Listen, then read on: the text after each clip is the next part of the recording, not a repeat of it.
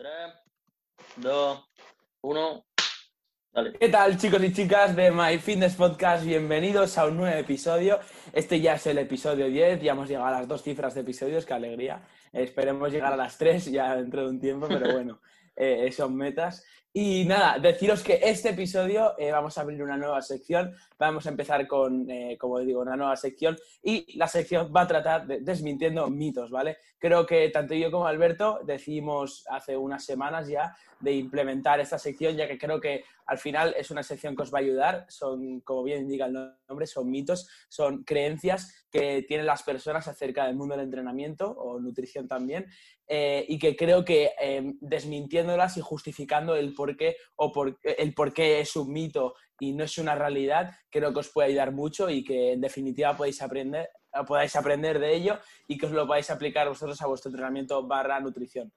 Entonces, si os parece, vamos a empezar por el primer mito de todos. Ya os digo, cada sección, os lo había comentado aún, en cada sección eh, vamos a desmentir tres mitos, ¿vale? Como digo, vamos a empezar por los tres mitos de hoy, que van a ser el ayuno intermitente, eh, el entrenamiento con cargas para niños, si es bueno o no, que ya os digo, el mito es que es malo, que te deja bajito, y eh, el hacer mil abdominales o un montón de abdominales eh, para tener abdominales, ¿no? Al final, que cuanto más ejerzas, cuanto más ejercites tu abdomen, tu core, más vas a tener abdominales, ¿vale? Vamos a desmentir este mito que también es un mito, ¿no? Entonces, empezamos por el ayuno intermitente. Si te parece, Alberto, vamos a empezar a darle caña. Vale, vamos dándole un poquillo, ¿no? Eh, hablamos sobre ayuno, ayuno, intermitente para pérdida de grasa, ¿no? Un tema que ya últimamente se habla mucho. Sí, sí, obviamente eh, siempre que nos referimos a ayuno intermitente suele ser en la mayor parte de los casos suele ser en pérdida de grasa y el ayuno intermitente es una cosa que me da bastante rabia, aunque bueno, puedo entender cierto desconocimiento en el tema porque bueno, a día de hoy con la, con la tanta información que tenemos, tanto buena como mala, eh, hay mucha digásemos, mucho bombardeo y bueno, la gente se lía. Pero bueno, vamos a decir que el ayuno intermitente, o sea, no de, o sea, tú por hacer ayuno intermitente no vas a perder grasa por la cara, ¿vale?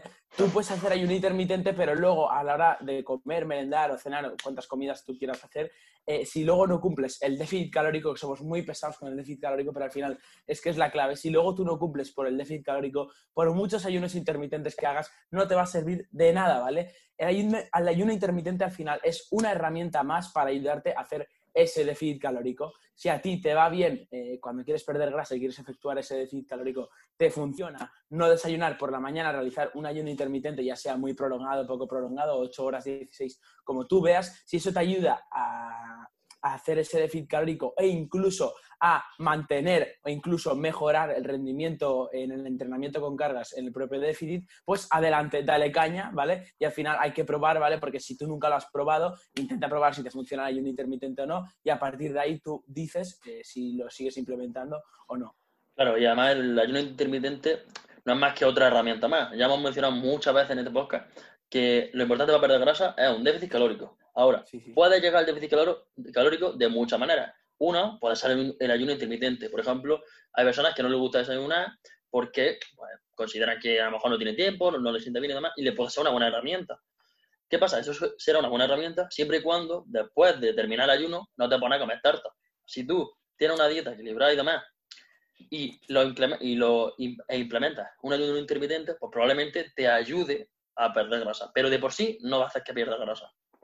Eso es. Es que es eso, o sea, mm, somos muy pesados y siempre a veces nos repetimos mucho a pesar de, de solo subir 10 episodios de momento, que ya os digo que van a ser muchos más y vamos a ser muchos más pesados, pero al final la clave para perder grasa eh, es hacer el déficit calórico y tú poder utilizar la herramienta a ti que te venga bien. Si, si te va mejor para efectuar ese déficit calórico, te es más adherente una dieta cetogénica, adelante, la haces una dieta más eh, baja en carbohidratos, bueno, que vendría a ser también parecido a una cetogénica, pues adelante, la efectúas y si eso, como digo, te va bien para hacer eh, ese déficit calórico, ya también puede ser la herramienta del ayuno intermitente, adelante, dale caña porque al final eso es lo que importa, ¿no? Entonces, si no tienes nada más a añadir, Alberto, ya le das tú. Sí, ya para finalizar, lo único que tendréis que tener en cuenta, siempre mencionamos, y somos muy pesados, pero es que no se puede decir otra cosa.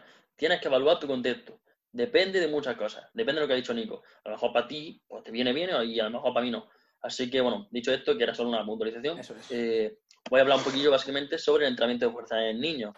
Y bueno, supongo que muchos de vosotros, incluyo yo, eh, ha pasado lo, típico de que quiera entrenar, que ir al gimnasio y demás, y tus padres te dicen que no, que uf, te va a quedar chico, no va a crecer demás, ¿no? Sí. Y bueno, pues vamos a empezar un poquito sobre esto, sobre por qué esto no es así.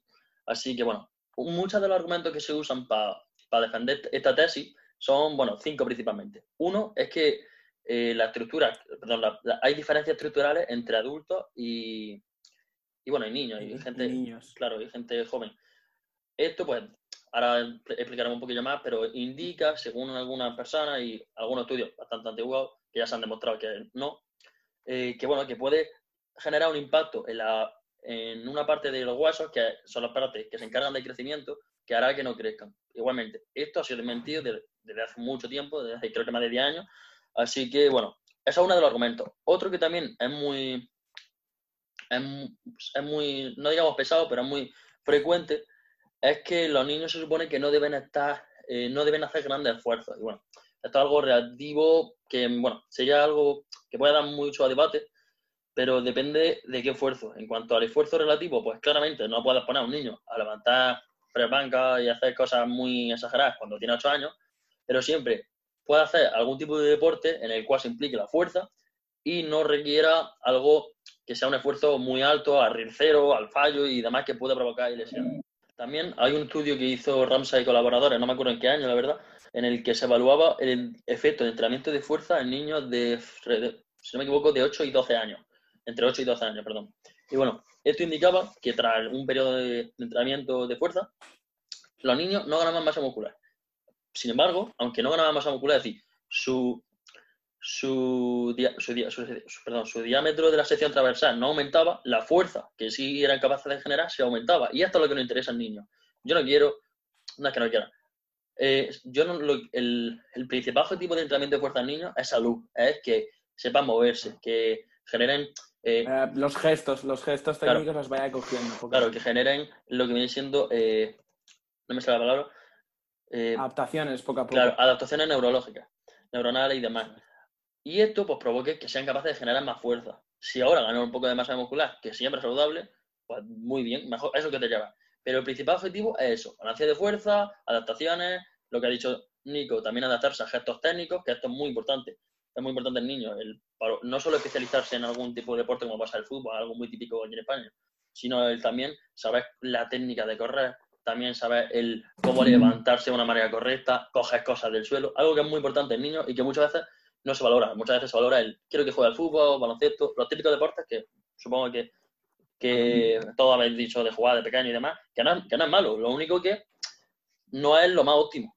Así que, bueno, dicho esto, ya, ya no se puede decir mucho más, lo único es eso. No hay ningún tipo de evidencia actualmente que diga que el entrenamiento de fuerza en niños provoque, provoque eh, bueno, una, un decrecimiento en la, en la capacidad de, de Hay una, hay, hay una cosilla que a mí me gustaría añadir, que es eh, hemos dicho ahora el por qué no, no, es malo que los niños hagan entrenamiento con cargas o en qué determinados eh, momentos o situaciones. Pero hay una cosa que no hemos comentado y que me gustaría a mí comentar ahora, y es de dónde viene este mito, cuál es el origen de este mito. Y yo al menos por lo que tengo entendido y por lo que he estado leyendo, que es al, final eh, a tus padres has de decir el por qué, te has de buscar justificaciones eh, cuando quieras entrenar de por qué eh, te puedes meter al gimnasio y no te vas a quedar pequeño, ¿no? Entonces yo estuve indagando muchísimo y bueno, al final del mito de donde viene todo esto, del origen, como digo, es de la arterofilia eh, si sabéis vosotros, eh, bueno, la arterofilia es un, es un deporte olímpico y, bueno, los chinos eh, o los japoneses no tengo mucho conocimiento de ello, pero bueno, son muy bajitos y sobre todo en este deporte suelen ser, por bueno, distintas palancas, los bajitos suelen ser los mejores. Y digo chinos y japoneses porque son los, los campeones, suelen ser los que más ganan, al menos por lo que tengo yo entendido. No sé cómo ha ido durante los últimos años. Y como digo, estos suelen ser bajitos, ¿vale? Entonces, como al final eh, el competir en, un deporte olímpico lo ve mucha más gente, eh, la gente asocia barra, discos, peso, persona bajita, ¿vale? Hacen esta relación a que, bueno, como digo, gente que levanta peso se queda bajita. Entonces, esto es también eh, es de donde viene todo esto. No sé si tendrá más, más orígenes o todo eso, pero bueno, esto es como digo, esto es por lo que yo tengo entendido y es el origen que yo. Sí, sin embargo, sin embargo, a lo que tú dices, aunque las personas relacionan culturismo, alterofilia y demás con gente bajita, no relacionan el que una persona que juega baloncesto vaya a ser más alta para jugar baloncesto. Es decir, claro. no es causa y efecto, es el hecho de que, por ejemplo, es no coincidencia, pero las ventajas que tiene una persona alta frente a una persona bajita al jugar baloncesto son, pues claramente, altas, ¿no? Al igual que una persona bajita frente a una persona alta tiene más capacidades, no más capacidades, más facilidades para pues, mover más peso y, digamos, triunfar la alterofilia. Es por, es por, eso mismo que he dicho lo de los, altero, los de la alterofilia. Y una cosilla que se me había olvidado comentar, que de hecho hay bastantes estudios, que, bueno, bastantes estudios, algunos estudios que mencionaban que además de no de que este mito sea mentira, sino todo lo contrario, es decir, que había un incremento en la densidad mineral ósea, es decir, eh, eh, sí, básicamente eh, la densidad que tienen nuestros huesos al hacer deporte y entrenamiento de fuerza, es decir, justo lo contrario, en vez de en vez de tener huesos más frágiles y ser más altos y demás, pues justo lo contrario, huesos más fuertes y que pueden crecer. Así que, dicho esto, podemos pasar, yo creo que ya al siguiente, ¿no? Bueno, voy a hacer último matiz y para que la gente se acabe de quedar con esto. Y muchas veces, bueno, hablamos eh, en cuanto a la respaldación de la ciencia, ¿no? Como bien está hablando ahora Alberto de distintos estudios, pero a veces también va bien que hablemos sobre experiencia y os voy a comentar un ejemplo de una de las personas que, bueno, que revoluciona el mundo del fitness en su día. Es extranjera de Estados Unidos, que seguramente muchos de vosotros, si os gusta el tema del fitness, conoceréis quién es. Y es David Late. Eh, seguro que, bueno, como digo, muchos de vosotros lo conoceréis. Y es un chaval de los que, así famosillos, que más pronto empezó a entrenar. Empezó a entrenar con 13, 14 años, creo que son 14 más bien. Eh, y bueno, el chico ahora tiene, no sé, tendrá 20 y pico años, pero bueno. Eh, la transformación que le enseña, eh, tiene un vídeo YouTube de los 14 a los 17 o algo así, eh, el chico es bastante alto y empezó, nada, entrenando un flaco y aparte bajito, o sea, no sé cuánto me diría bien bien con 14 años, pero bueno, entre 1,50 y 1,60 más o menos. Y ahora el chico está, mm, bueno, está como un toro y aparte que me dirá, llegará casi al 1,90, 1,88 por ahí. O sea que esto al final eh, hay muchos casos seguro, pero como digo, estoy poniendo el caso de una de las personas más famosas de todo este mundillo y es para que, bueno, es para que se confirme de que esto al final es un mito. Claro. Bueno, dicho esto, podemos ya pasar. Ahora sí, ahora sí pasamos al siguiente. al siguiente mito, que básicamente lo que ha mencionado antes Nico. Y es que mucha gente, pues el típico mito que han dicho las noticias de Cristiano Ronaldo hace mil, mil abdominales al día. Y, a ver, esto es un tema que, siempre ha pasado, ¿no? Y siempre te han dicho seguramente de pequeño. Y, e incluso te lo has creído, yo me lo creí desde pequeño. Pero bueno, por suerte ya, ya se, se ve que no. Así que bueno, voy a explicar un poquillo el, la explicación de por qué esto no es así. Vale, veamos. Mucha gente dice, yo quiero tener abdominales. Puntualización, tiene abdominales. Lo que pasa es que tiene grasa encima. Yo siempre pongo el mismo ejemplo, y es que, por ejemplo, tú cuando estás con un jersey no se te ven las abdominales.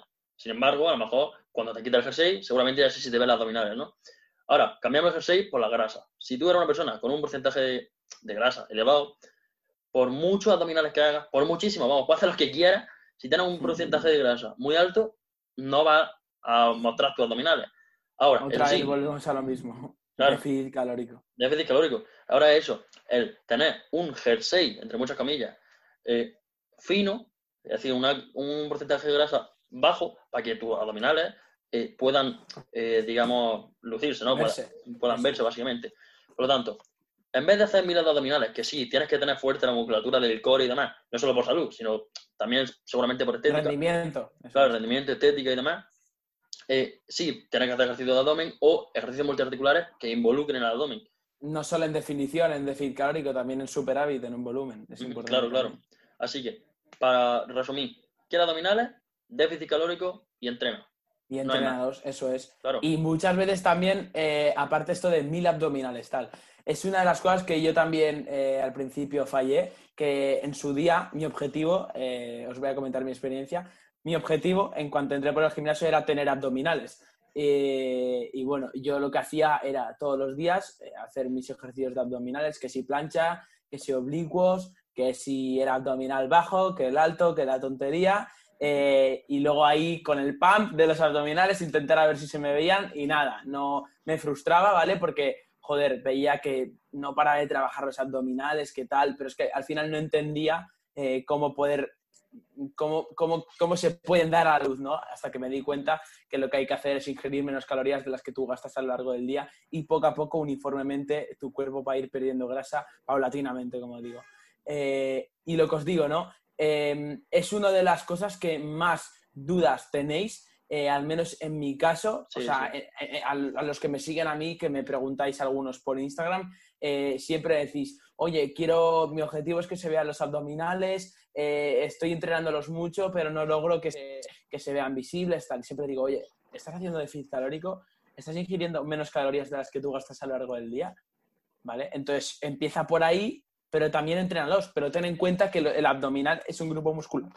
perdonad, es un grupo muscular cualquiera como es el bíceps, el tríceps, el gemelo, el isquiosural, el cuádriceps, el pectoral, los dorsales, ¿vale? Como cualquier otro grupo muscular. Hay que entrenarlos al igual que cualquier otro grupo muscular, ¿vale? O sea, tú no intentes entrenar más el bíceps y el abdominal ¿vale? Porque al final te vas a descompensar y eso no es salud, ¿vale? Y no es estético. Y si no, te vas a dar cuenta a lo largo del tiempo, ¿vale? Que yo al principio solo entrenaba abdomen y de paso un poquito de pecho, que me di cuenta, no, no, yo solo el pecho y tal, no, no, una puta mierda. Al final, cuando pase un tiempo, cuando más poco a poco te vayas metiendo en este mundillo, cuanto más te vas enamorando de todo, como digo, de todo este ambiente, eh, te vas a dar cuenta que cada grupo muscular es igual de importante, ¿vale? Al estar todo proporcionado y como digo, hay que entrenarlo todo de la misma manera. Eh, entonces, si no tienes nada más que añadir, Alberto. Yo creo que ya, ya está todo. Perfecto, yo creo que se han llevado una buena dosis de, de info y también, bueno, eh, es como digo, espero que os la hayáis pasado súper bien y que aparte de ella hayáis aprendido que al final, como digo, siempre, eh, tanto Alberto como yo, es nuestro objetivo. Y nada, eh, espero que os haya gustado, como digo. Eh, finalizamos por aquí el episodio 10, la primera, el primer episodio de la sección de Desmintiendo mitos. Y nos vemos en el próximo. Un saludo. Adiós. Adiós.